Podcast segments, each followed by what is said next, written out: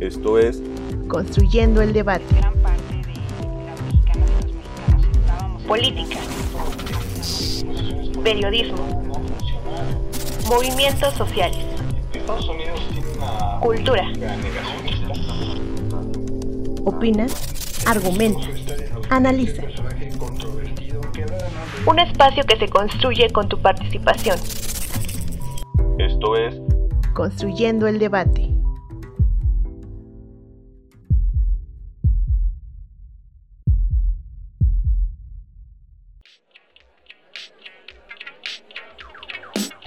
Esta semana se está celebrando de manera virtual la Semana de la Publicidad versión 2021, la nueva normalidad, donde se vive la publicidad al máximo. Este evento está conformado por varias mesas de análisis, conferencias, coloquios y talleres con el objetivo de dar a conocer el impacto que ha tenido el marketing durante la pandemia y cómo se ha ido innovando. El pasado lunes 18 de octubre dio inicio esta semana de la publicidad y se trataron temas como la responsabilidad social empresarial, las marcas incluyentes, los medios ATL y BTL en época de confinamiento. El día de ayer se analizó el papel de las redes sociales y la comunicación en tiempos pandémicos y la estrategia de las marcas de lujo en tiempos de crisis. Hoy iniciaron los talleres desde las 9 de la mañana, empezando con estrategias de comunicación en medios digitales, storytelling y creatividad digital. Mañana, penúltimo día de la Semana de la Publicidad, se hablará sobre ser influencer, el marketing y les creadores de contenido como estrategia de engagement en tiempos pandémicos. Se hablará también sobre publicidad y deporte, estrategias persuasivas de las grandes marcas deportivas en la nueva normalidad. Y en punto de las 5 de la tarde iniciará Publipolis.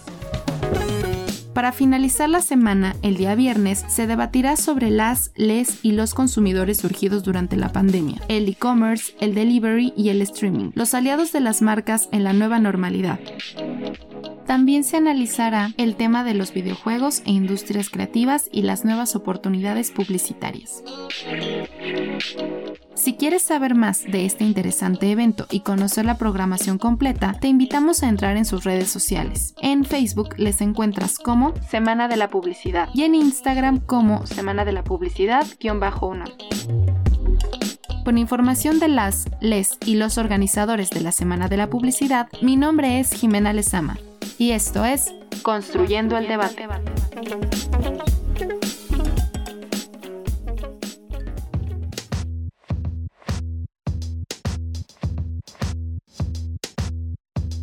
Muy buenas noches. Les saluda Carlos Correa. Este es el podcast Construyendo el Debate, el podcast de la Facultad de Ciencias Políticas y Sociales. Eh, si nos están escuchando a través de YouTube y todavía no se suscriben al canal, por favor suscríbanse y denle a la campanita para que YouTube les pueda avisar cada vez que tengamos un episodio nuevo. Y también pónganos por ahí un comentario o algún like para que el algoritmo de YouTube también sea muy bueno con nosotros y nos ayude a promocionarnos mucho más. También este podcast lo pueden estar escuchando en Spotify. Ahí también nos van a encontrar todos nuestros episodios pasados a través de Spotify. También si tienen Apple Podcast, allí también andamos. Y bueno, en distintas plataformas, pero principalmente en YouTube y en Spotify, ahí es donde pueden encontrarnos. Les comento que en esta ocasión tenemos a, a, dos invitados muy especiales para tratarnos el tema de la publicidad en el 2021, cómo se está adaptando los nuevos medios. Este episodio es a propósito de que esta semana se está realizando la Semana de la Publicidad en la Facultad de Ciencias Políticas y Sociales. Para este día que estén escuchando este podcast, ya vamos, vamos a la mitad de la semana, entonces eh, los invitamos a, a, a conocer el programa, que ya más adelante nuestros invitados nos van a nos van a platicar de ello.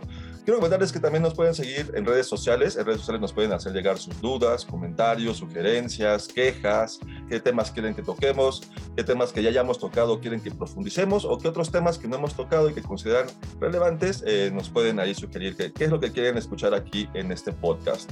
Se olvidaba comentarles, en Instagram nos encuentran como construyendo guion bajo el debate y en Facebook únicamente busquemos así como construyendo el debate. Pues bien, les voy a presentar a nuestros invitados de, de esta noche. Tenemos a la maestra Silvia Josefina González Martínez, que es la segunda vez que está con nosotros. Ella es licenciada en Ciencias de la Comunicación con especialidad en Publicidad por nuestra facultad. Tiene un máster, un máster en Dirección Comercial y Marketing por el Instituto de Estudios Bursátiles en Madrid, España. Y bueno, ella también es profesora, profesora adscrita al Centro de Estudios en Ciencias de la Comunicación, además de ser la jefa del área de, de la unidad de titulación del mismo centro. Buenas noches, Silvia. Hola, buenas noches, Carlos. Muchas gracias por invitarme y por, bueno, estar aquí nuevamente. Estoy muy contenta. Gracias. No, muchas gracias a ti por aceptar esta invitación y también tenemos al maestro Miguel Ángel Rivera Herrera. Él es licenciado en Relaciones Internacionales por el Colegio de San Luis. Tiene una maestría en comunicación eh, por la UNAM, en nuestra facultad. También profesor de asignatura eh, adscrito al Centro de Estudios en Ciencias de la Comunicación y está cursando su doctorado en Ciencias Políticas y Sociales también en nuestra facultad. Miguel, muy buenas noches. ¿Qué tal, Carlos? muy buenas noches. Gracias por el espacio, profesora Silvia. Un gusto. Si nos están escuchando y ya pudieron estar presentes en alguna de las actividades de la Semana de Publicidad, seguramente o a Silvia o a Miguel ya los vieron participando en algunas de las mesas o en algunas de las conferencias. Y si no, también estos, eventos se quedan, se quedan eh, grabados, se quedan guardados en el canal de YouTube de videoconferencias PSPIS y también los pueden buscar seguramente en el Facebook del Centro de Estudios en Ciencias de la Comunicación. Ahí también pueden encontrar todo el material que se genere de esta Semana de la Publicidad y seguramente será material que les, que les ayudará mucho para sus estudios próximos, si es que se están enfocando en la especialidad de publicidad. Y además todo es a propósito o en el contexto de que llevamos ya casi año y medio de pandemia. Y quiero comenzar con la primera pregunta. Con la llegada de la nueva normalidad, ¿es necesario que también haya una nueva forma de hacer publicidad?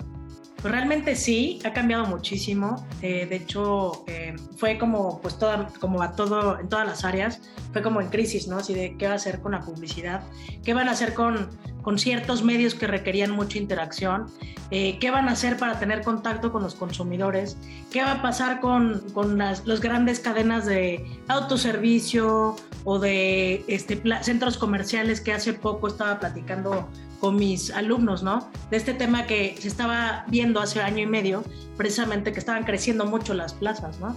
Y, este, y pues el problema ahora es que pues nos, nos mandaron a nuestra casa, ¿no? Y entonces versus en Estados Unidos que se, estaban, se estaba implementando más el e-commerce. Entonces, este, con esto de la pandemia, pues esto hubo un retroceso en ese aspecto en cuanto a apertura de centros comerciales y tuvimos una evolución como de cinco años en este en e-commerce. Me estoy adelantando un poquito, pero tratando de dar como también el contexto. Entonces, si nosotros hacemos toda pues vemos como un todo la comunicación integral, integral de mercadotecnia, pues nos vamos a dar cuenta que todo ha cambiado, ¿no? Las promociones no se podían hacer en punto de venta y tuvieron que ver cómo iban a implementar estas, las promociones, la degustación en los supermercados, cómo iban a tener la interacción con los, con los este, consumidores y pues, la publicidad, sobre todo los medios exteriores, se vieron bastante eh, pues golpeados, ¿no? Porque pues todos estábamos adentro y entonces seguramente todavía pueden ustedes observar que hay muchos espectaculares que están en renta, ¿no? Entonces no me quiero adelantar mucho, pero obviamente hubieron muchísimos cambios en, el tema publicitario y pues eso también es el, interés que tenemos eh, de tratarlo en la Semana de la Publicidad. Pues precisamente lo que comenta Silvia, eh, la pandemia vino a cambiar la manera en la que estamos interactuando. De hecho, ahora estamos mediados por Zoom y la forma en la, en la que convivimos y cómo consumimos también cambió. Entonces lo interesante es ver cómo las marcas, ya lo decía Silvia hace un momento, cómo las marcas decidieron adaptarse no solamente a el contexto, sino al propio cambio del individuo. ¿Qué quiere el consumidor? ¿Cómo lo está buscando? ¿Cuáles son sus intereses? ¿Cómo está haciendo tendencias con los productos? Y no tratar de imponerlas, sino sumarse a la conversación en redes sociodigitales de qué manera han cambiado los consumidores a raíz de la pandemia y la publicidad, cómo ha respondido ante estos cambios, que un poquito ya, ya nos introdujeron a esta respuesta, pero estaría muy bueno que nos profundizaran en esto. Como te decía Carlos, cambió muchísimo.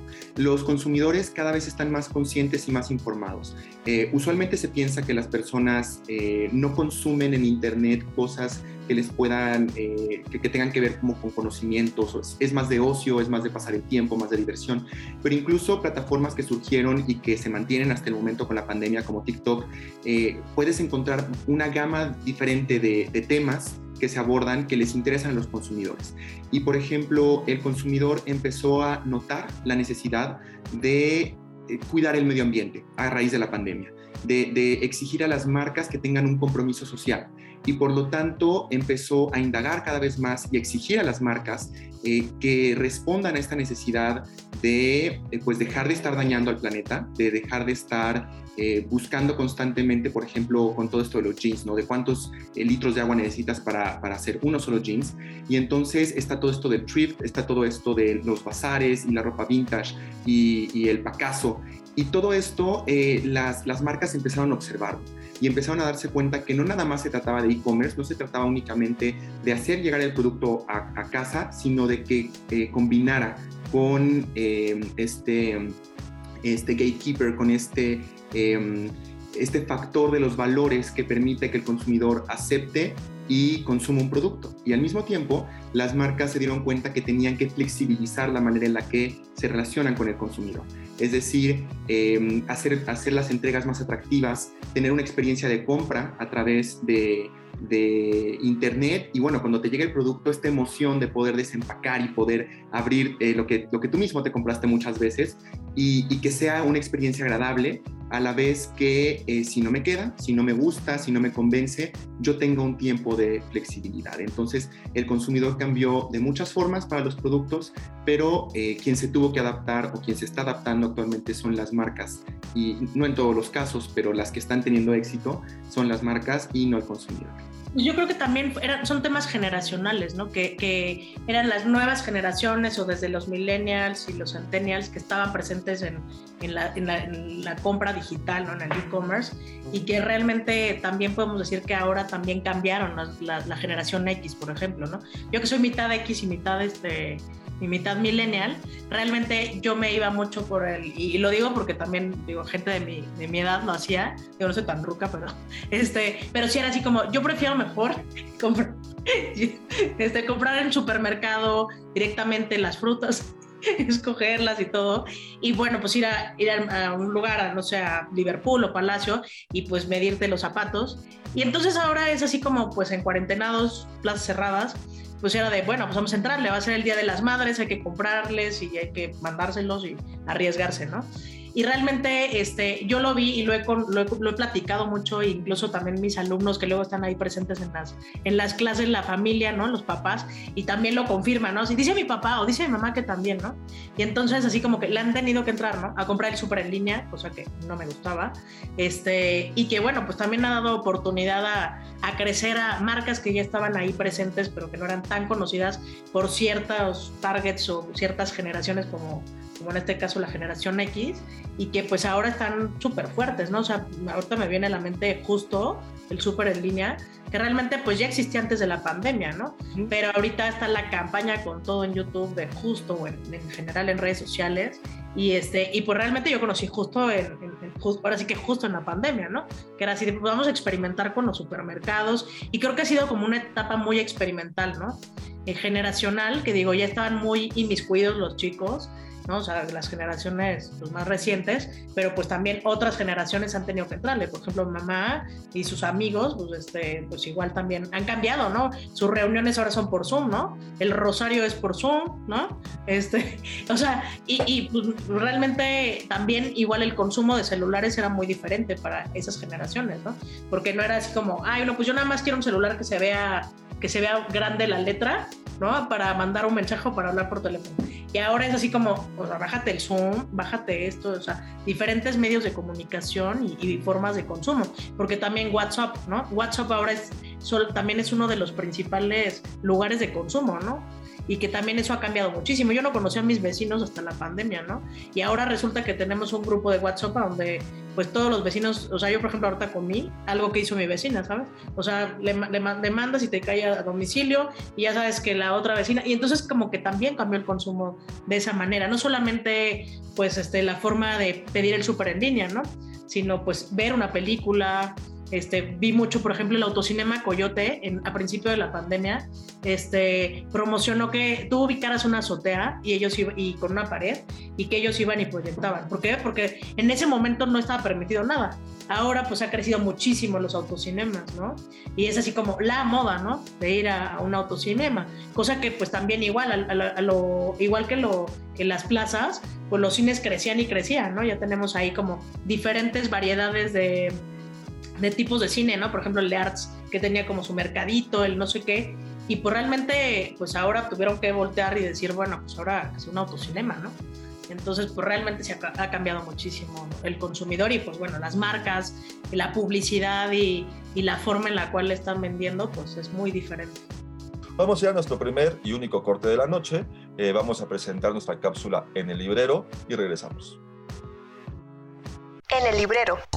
Cápsula con la información y reseña de las últimas publicaciones de la Facultad de Ciencias Políticas y Sociales de la UNAM.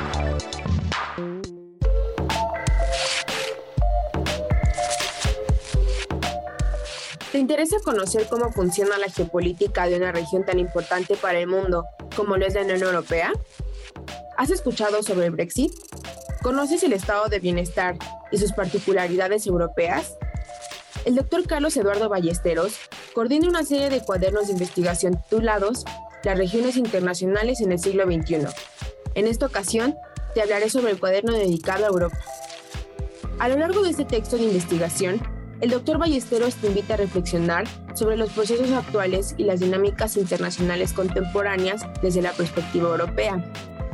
En el primer apartado, titulado Europa y la era regresiva, fracturas, resistencias y modificaciones, el doctor Ballesteros te invitará a explorar sobre el proceso regresivo que ha sufrido la tendencia política en la región debido a la sorpresiva intención de retorno de los nacionalismos y la extrema derecha, que han crecido desde las crisis financieras de inicios del siglo XXI, y cómo esto representa un peligro para aquellos países europeos inclinados hacia la democracia liberal.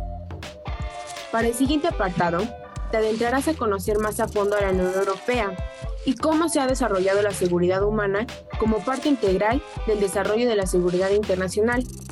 Además, desde el enfoque de la teoría general de sistemas, harás un recorrido por temas como la postergación del Brexit, la pérdida de fuerza del eje franco-alemán y el euroscepticismo y eurofobia. Y por último, la doctora Ana Luisa Trujillo Juárez cierra este texto explicándote sobre el deterioro social dentro de la región y el tema de migración. No dejes pasar esta oportunidad de conocer a fondo las dinámicas sociopolíticas y económicas de la Unión Europea. Recuerda que puedes encontrar esta publicación para su consulta y descarga gratuita en la página oficial del Centro de Investigación e Información Digital, o CID por sus siglas. Dentro de esta página encontrarás la pestaña de Docs Ciencias Sociales y ahí tal implica libros FSPS UNAM. O también puedes escribir al correo electrónico suscripciones para mayores informes de esta y otras publicaciones de tu interés. Mi nombre es Jimena Villafaña Benítez. Hasta la próxima.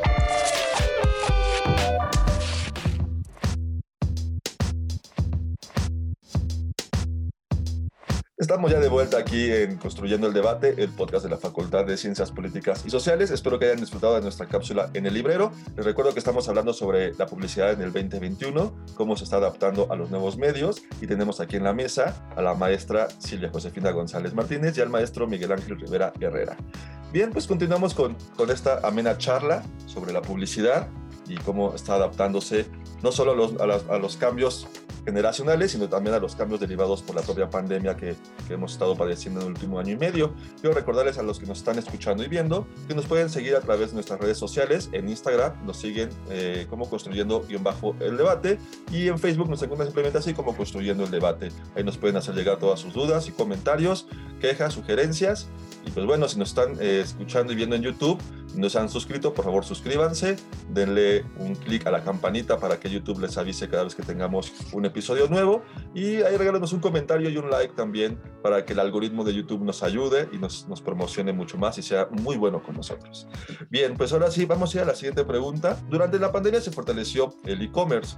Los servicios de delivery se volvieron algo esencial en, este, en esta pandemia y la compraventa de productos y servicios a través de plataformas digitales también se vino a fortalecer muchísimo. Esta nueva forma de emprender un negocio y de ofrecer un producto o servicio también vino a cambiar la publicidad? Y si sí, ¿de qué manera? Pues ya lo decía Silvia hace un momento, ahora le estamos comprando a nuestros vecinos, a nuestras vecinas y nos estamos enterando de cómo funciona. Antes teníamos Facebook Marketplace, que era este espacio para que pudieras tú anunciar y te quedabas de ver en el metro, que estaba viendo que es un poco ilegal verte en el metro, estaba leyendo, tengo que investigar si esto es real, pero bueno, siempre era como al lado del torniquete de Metro Cuatro Caminos y ahí te veías, ¿no? Porque es un lugar seguro, porque hay un oficial, etcétera, todo para que hubiera confianza en el comprador y también el vendedor que no fueran a pues a quitarle su producto más que nada. Pero ahora con la pandemia, eh, muchas personas no solamente se quedaron sin empleo, sino que quienes tienen empleo tenían un poco de tiempo más en casa para poder hornear, para poder hacer alguna manualidad y poder ponerlo a la venta y emprender, ¿no? Eh, y entonces esto llevó a que empezaran a ser creativos, creativas las personas para anunciarse en Instagram, anunciarse en TikTok y la publicidad cambió por la manera cercana en la que las personas anuncian sus productos, pero no solamente cercana, sino divertida. Eh, ya, ya no se trata simplemente de ver cuál es el producto, por ejemplo, repostería, ¿no? Yo ofrezco pasteles, galletas, sino el proceso en el que se hacen, con qué productos están haciendo. Entonces, es el sentir que tú puedes como consumidor observar y presenciar lo que las personas están haciendo en casa, al igual que tú, y saber qué ingredientes están utilizando y saber si son buenos con el medio ambiente, al, al, por ejemplo, no sé, al, con, con, la basura orgánica, si la están separando, si tienen algún emprendedurismo. Eh, entonces, la forma en la que estas nenis y bros empezaron a, vender eh, ya existía. O sea, en la pandemia no surgió nada nuevo, simplemente, como ya decías, Carlos, hace un momento, cambió radicalmente y se exponenció.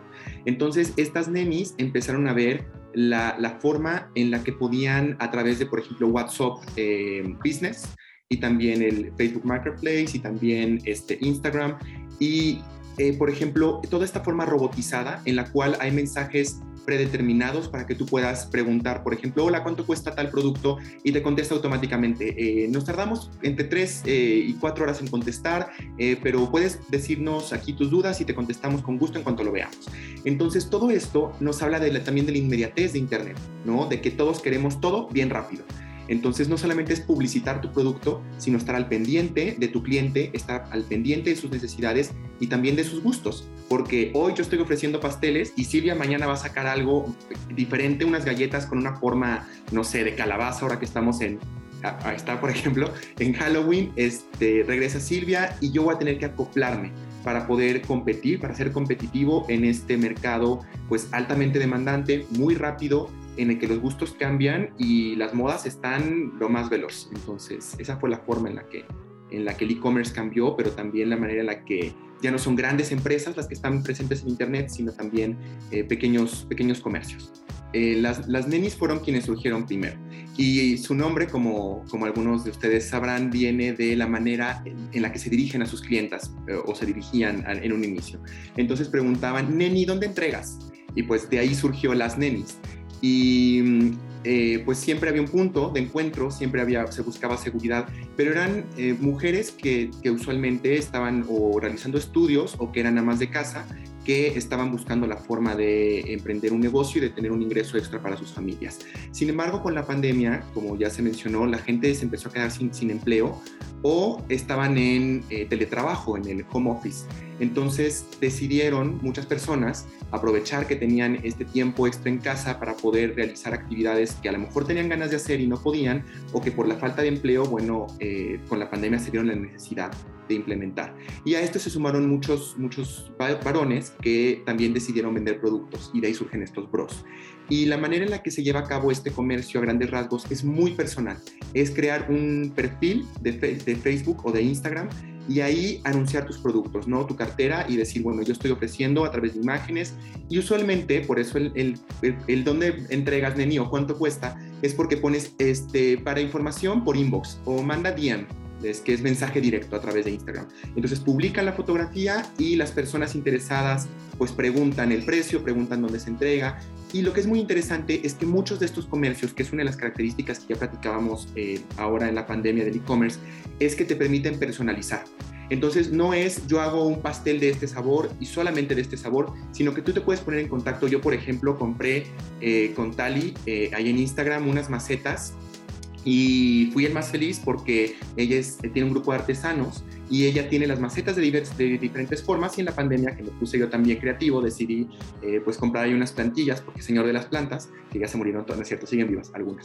Y, entonces eh, me puse en contacto con ella, que está en Cuernavaca, en Morelos, y bien amable me, me enseñó los diferentes tipos de macetas y, y, junto con ella yo fui creando los diseños que yo necesitaba.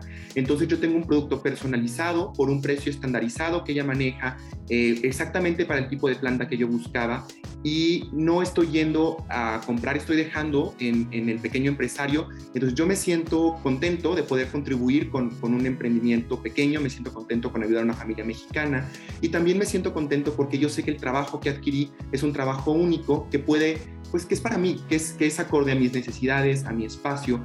Y eso es una característica de las nenis y de los bros, que no nada más están vendiendo productos, claro, pueden ser de belleza, que traen de Estados Unidos o algo ya fabricado, pero también algo que se puede adaptar al consumidor y que, bueno, eh, ayuda a que te sientas pues especial bueno y malo. También les comento porque, pues no, creo que no se ha hablado mucho de este tema, pero ahora, pues, de tener muchas marcas que ya tenían servicio a domicilio, ahora es esa marca que está montada en un Rappi, por ejemplo, que yo me había dicho una, alumna, ah, lo que pasa es que yo, yo pedí justo, pero la pedí este, por Rappi. Y yo así de, ok, pero pues es un, un, un súper en línea, ¿para qué vas a pedir en Rappi, no? Y entonces el asunto que yo veo mal en este aspecto, este, es que, digo, yo no uso mucho eso, pero cuando lo he usado me han cobrado, parece en la app, ¿no? ¿Cuánto te van a cobrar? Y de repente ya te vienen cobrando otra cosa más, ¿no? Entonces así como que eso me parece que a futuro, una proyección a futuro, en el mediano plazo, va a hacer que las empresas se, se deslinden un poco del servicio a domicilio que ellos ofrecen y se metan a las plataformas, ¿no? Y eso hace que haya otro intermediario más que acrecente o incremente los precios para el consumidor. Eso me parece algo, pues que no está cool, ¿no? Que no, no me parece, me parece delicado y que ha crecido muchísimo. Entonces, este, pues bueno, ayuda, pero a la vez tampoco está tan cool porque pues a fin de cuentas el consumidor es el que sigue o termina pagándola. Y ahí sí nunca le pregunté por qué hizo eso, por ejemplo, mi alumna, ¿no? De que pues contrató el súper en línea, pero lo, contrató por Rappi, ¿no? Sé que hay pues promociones y todo, pero pues ahí sí yo creo que también no entro dentro de esas generaciones que, que lo ven cool y que también lo he platicado con mis alumnos y me dicen, pues es que es de moda, es como de moda y como que es cool que llegue pues un Rappi o un Didi a tu casa y todo, porque pues es como lo de ahorita, ¿no? Y, y siendo que pues en los, negocios normales pues había servicio. Obviamente pues todo esto también se ha modificado porque ahora están contratando en muchos lugares gente que tenga carro, que esté desempleada pero que tenga carro, ¿no? También con respecto a esto de los nenis y los bros, pues bueno, ahora también hay otro modelo más de trabajo, ¿no? Que sería este, tienes carro, pues vente y reparte, ¿no? Otro modelo que también me llama la atención, que es conocido, ¿no? Es un tipo eh, Amazon, pero aquí es como este, pues un modelo más, más, este, más local, que es canasta rosa, que a mí me gusta mucho, estuve pidiendo mucho en, pandemia, y que también viene con, este, con esta onda social, ¿no? Con esta onda de, ah, pues favorecer a, los productos y las marcas locales, es pues muy cercano a uno, muy personalizado, este, hacían cosas muy bonitas, la verdad, en esas épocas, ya no me, ya no me he metido, porque tenía más tiempo ¿no? Para checar, porque pues sí se tarda muchísimo. Pero sacaban, por ejemplo, un pastel de Susana a distancia y pues, te venden el pastel dividido y la Susanita ahí. O sea, cosas padres, la verdad. Y que Canasta Rosa me parece que también creció y que he visto, por ejemplo, que solicitan constantemente gente que tenga carro y que, este, que se preste para el servicio a domicilio, que también cobran extra el servicio a domicilio, ¿no? Entonces eso creo que es importante, ¿no? Haber tocado el delivery. Ya vamos a nuestra última pregunta sobre los influencers y creadores de contenido. ¿Por qué son ellos los nuevos, los nuevos protagonistas de las campañas de, publicidad? Y al mismo tiempo también platícanos acerca de cómo han cambiado estas estrategias a propósito de, de estos nuevos actores en la publicidad y en particular en las marcas de lujo. También ese es un tema muy, muy, muy particular. Miguel, platícanos al respecto. Claro que sí, Carlos. Pues es un tema muy amplio, entonces voy a intentar ser lo más breve porque se nos acaba el tiempo, pero en sí está muy relacionado con lo que ya platicábamos. Está eh, la publicidad, particularmente la, la de las marcas de lujo, sufrió mucho al principio de la pandemia. ¿Por qué? Porque las personas estaban inciertas, había mucha incertidumbre en cuanto al trabajo, en cuanto a cuánto tiempo se iba a estar cerrando. Digo, recordemos que hace poco más de un año estábamos comprando papel de baño como si se fuera a acabar el mundo, cosa que la gente terminó regresando. Entonces, las personas estaban buscando o estábamos buscando productos básicos, ¿no? Para, para tener, pues, en un apocalipsis zombie, al parecer uno necesitaba tener ahí un refugio con, con alimentos enlatados. Y las, las marcas de lujo pasaron a un segundo término y las marcas tuvieron que adaptarse, al igual que, que los pequeños productores, a las necesidades de, de los clientes. Los clientes tuvieron, eh, regresemos, eh, eh, es, es, muy difícil hablar de la pandemia porque es un periodo que continuamos viviendo, pero que va cambiando cada vez más la información que tenemos. Entonces, regresemos a 2020, a principios de 2020, nadie sabíamos nada, no sabíamos si íbamos a enfermar, no sabíamos cómo funcionaba este, este virus en nuestro organismo, y entonces las marcas de lujo pasan a un segundo plano y se empiezan a dar cuenta que los consumidores tenían tiempo, pero tiempo para investigar y para ver eh, eh, qué productos valía la pena en, los cuales invertir su dinero, ¿no? Algo que me fuera a durar, algo que, que, que ante no saber si voy a tener mañana o no un ingreso, pues mejor procuro yo eh, comprar algo de calidad, ¿no? de buena calidad que me dure. Y entonces el público se fue haciendo cada vez más exigente, el consumidor se fue haciendo cada vez más, más exigente tanto con la calidad del producto como con em, el compromiso con el medio ambiente y el compromiso con la manera en la que eh, les iba a brindar un valor agregado, la utilidad de este producto. No es comprar por comprar, sino darte el tiempo. ¿Por qué? Porque a lo mejor quiero un, nuevo, una nueva pulsera, una nueva bolsa, un nuevo coche, eh, a lo mejor quiero, y estos productos al no ser esenciales y no estar saliendo de casa, implicaba pues que yo podía darme el tiempo para investigar. Y es entonces cuando vienen los influencers, porque los influencers son todos estos líderes de opinión eh, que, que lo que hacen es reseñar. Las marcas empezaron a hacer muchas mancuernas con eh, influencers porque las personas confiamos en, ellos. Y entonces el nivel de engagement que tengas eh, como influencer con, tu, con tus seguidores em, va, va a impactar positiva o, negativamente en el consumo de un producto en particular. Entonces las marcas de lujo se dan cuenta de esto y por ejemplo eh, pensar en presentaciones de productos o en pasarelas de moda eh, los influencers, por ejemplo, eh, toda esta controversia que se generó alrededor del Met Gala, en el que eran más influencers que, artistas, ¿no? cantantes, eh, actores, actrices. ¿Por qué? Porque son las figuras del momento. Y bueno, ellos que tienen particularmente, para ir cerrando, ellos tienen credibilidad.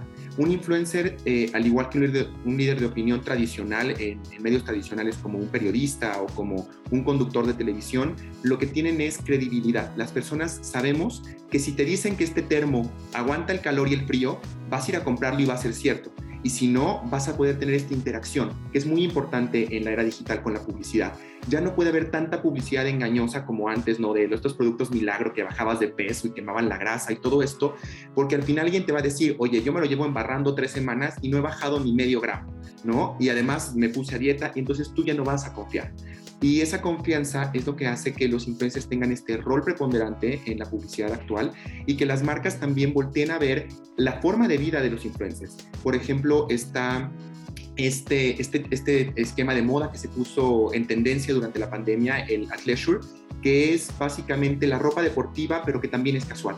Entonces, las marcas vieron que los, que los em, influencers pues tienen una actividad eh, física bastante, van, van al gimnasio, eh, hacen sus videos, editan y tienen que estar cómodos, cómodas. Y luego las personas, nosotros en pandemia en casa, que también estamos en el Zoom, que seguramente todos traemos pijama de la cintura para abajo en este momento, pues queremos ropa cómoda, que queramos, eh, que queramos sentirnos libres en nuestro propio hogar, pero no dejar de vernos profesionales o poder hacer actividades como ir rápido al súper o lo que sea.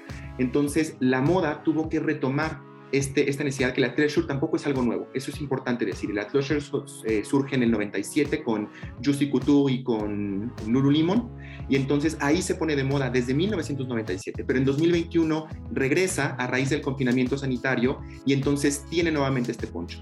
Eh, y las marcas lo detectan y marcas como Dior, eh, Chanel, Fendi retoman y se unen a esta tendencia y también mandan productos. Eh, en TikTok eh, nuestros estudiantes lo podrán constatar. Los influencers, eh, y con esto cierro, los influencers nos dicen es que tengo que apurarme a hacer todos estos outfits y, fotografiarme porque los tengo que devolver para que se los manden a alguien más para que también se fotografíe con esta nueva temporada o este producto. Por ejemplo, las la, champañas mandaban una experiencia de un photoboot y entonces ponían el photoboot en casa del influencer y se tomaban fotografías con la champaña y un regalito, unos chocolates y cuando terminaban el, shooting agarraban los, los, mismos de la marca de champaña, me parece que era Moe, no estoy muy seguro Moe, eh, lo tomaban y se lo llevaban a otro influencer. Entonces todo esto cambió en la publicidad y pues también mucho de lo que vemos no es cierto. Mucho de lo que vemos son sets armados para que los influencers tengan este estilo de vida que aspiracionalmente, bueno, uno como usuario de, de a pie quiera comprar y quiera, y quiera experimentar creo que Miguel la verdad lo, lo englobó todo súper bien con esto del tema de los influencers y de las marcas de lujo. Entonces, bueno, pues mejor me, me, pasamos al otro tema, ¿no? Que sería la semana de la publicidad, que bueno, pues te, te comento que tiene desde el 2006. El sueño era, yo soy de la segunda generación de, del plan de estudios a donde se inauguró esto de la publicidad y realmente nadie sabía que pues estudiábamos publicidad en la Facultad de Ciencias Políticas, que qué hacíamos ahí, ¿no? Y entonces pues fue muy difícil para mi generación y obviamente la una anterior a la mía decir, oye, este, existimos y pues somos de publicidad, ¿no? Entonces básicamente pues ese fue el primer interés que tuvimos de crear la Semana de la Publicidad y, este, y bueno, pues la primera semana de la publicidad fue así como, les pregunté a mis alumnos, voy, bueno, les dije, voy a hacer la semana de la publicidad, ¿en dónde les gustaría trabajar a ustedes? Y yo, de ellos así como, ¿qué tiene que ver eso, no? Y así, a mí en la Profeco, a mí me gustaría trabajar acá, y pues la tarea fue, pues, hacer un contacto y que, pues, los invitáramos a la semana, y así fue, ¿no? O sea, porque no teníamos como, eh, pues, un, un, control o una relación con, este, pues, bien con, con, nuestro, con, nuestros egresados que se dedicaran en ese momento a la publicidad. Actualmente, uh, ya muchos años, este, pues está bien padre porque tenemos a muchos egresados contactados que solitos llegan y te dicen, oye, ¿sabes que yo quiero participar en la Semana de la Publicidad? O los encontramos en LinkedIn o, o nos escribimos en Facebook. Eh, y entonces ya es como una comunidad como cercana que pues ya tiene, ya está superpuesta, ¿no? O sea, y que hay muchos que han participado en muchas de las semanas de la publicidad, otros son apenas el, esta semana, pero es bien bonito escuchar eso, ¿no? De que, por ejemplo, eh, alumnos que fueron mis alumnos y que trabajaron, estuvieron como voluntarios en alguna semana y que ahora regresan como ponentes y me dicen, me encanta porque siempre fue el evento, ¿no? Entonces, la verdad, este, es muy bonito para todos, es un trabajo realmente en equipo. Se habla mucho de que en México no sabemos este, trabajar en equipo, pero aquí, aquí intentamos, lo intentamos hacer y creo que nos sale bastante bien. Lo logramos, sí, lo logramos. Lo logramos, exacto, porque aparte de todo, pues hemos como pues un paquete completo, ¿no? Viene un coloquio, el Seminario Interdisciplinario de Comunicación e Información. En, en, este, en este año va a ser la primera vez que estamos invitando este, gente pues a nivel internacional, que también entendemos ponentes, este, entonces, pues ahí viene trabajo en equipo, después viene unos talleres, que también igual, pues los profesores que imparten los talleres pues, son voluntarios, ¿no? O sea, no, es, no, no, cobramos nada ni nada. Este, y por el otro lado, pues también hay otro evento de la profesora Edna, que es Publipolis, ¿no? Entonces, como que todo se está compactando, los profesores se suman, ya sea como ponentes, los profesores de ahí de la facultad, se suman como ponentes o como moderadores, y eso pues también está súper padre, porque pues la, la idea es esa, ¿no? O sea, hacer una comunidad, ¿no? Ser una comunidad y pues obviamente también de comunicación, de la facultad de, publicidad. Y, este, y eso también nos tiene muy contentos y ahora pues con nuestros voluntarios nuestro, de este semestre está increíble, ¿no? O sea, cada vez están levantando más el nivel de, este, pues de los voluntarios, ¿no? Porque al principio era así como, ay, bueno, pues tú saca fotos, ¿no? Tú entrega los papelitos para, para que anotes las preguntas. Y ahorita ya tenemos así de, ay, bueno, a ver, el equipo de producción audiovisual y entonces ya de repente nos están manejando una campaña. Aquí está el teaser, este es el conteo, este es el... Y, y entonces tenemos equipos especializados en algo, ¿no? Y, este, y, pues son adjuntos, hay profesores adjuntos y profesoras, hay alumnas y alumnos, o sea, entonces todos estamos en, en este mismo barco y en esta misma idea de que ya no, ya en la UNAM no, no, no, estamos este, buscando dónde vamos a trabajar, sino estamos generando pues, contactos de los mismos egresados. Y también es la intención, ¿no? O sea, eh, darles esa, esa, esa, esperanza, esa ilusión de que pueden encontrar, eh, pues, de que pueden satisfacer sus sueños y, y, vivir de ellos, ¿no? Allá afuera, eh, pues estudiando publicidad, ¿no? En este caso. Y que, y que pues muchos de los egresados allá, allá afuera, pues están rompiendo cañón, ¿no? Que tienen muy buenos puestos, han ganado premios a nivel internacional y que son de la UNAM, ¿no? Eso es lo más bonito, porque siempre también hay un mito de, si eres de la UNAM, pues no, ¿no? O este, si no tienes contactos, pues tampoco, ¿no? Y pues aquí los hemos generado, eso es lo padre, ¿no? O sea, lo hemos generado y nuestros egresados están contratando a egresados de la facultad, ¿no? Esa es la semana de la publicidad y también esos son los análisis que tienen nuestros, nuestros eh, profesores investigadores sobre el tema. Nos acabó el tiempo, este ya es el, final del podcast. No sin antes eh, querer agradecer a todos los que nos están escuchando a través de las distintas plataformas en las que nos encontramos y también, por supuesto, agradecer a nuestros invitados de la mesa de esta noche. y eh, nos pueden escuchar en el canal de YouTube Construyendo el Debate, en Spotify. Este podcast es producido por la Coordinación de Extensión Universitaria a cargo de la maestra María Auxiliadora Sánchez Fernández, en la coordinación de producción, un servidor, Carlos Corres Cajadillo, eh, como asistente de producción, Jessica Martínez Barrios, y en la producción de las cápsulas informativas, Valeria Hernández, Daniel Bonilla, Airam Ábalos, y también en diseño de imagen, Ángel Alemán. Esto fue el podcast Construyendo el Debate. Que tengan una excelente noche. Gracias. Gracias.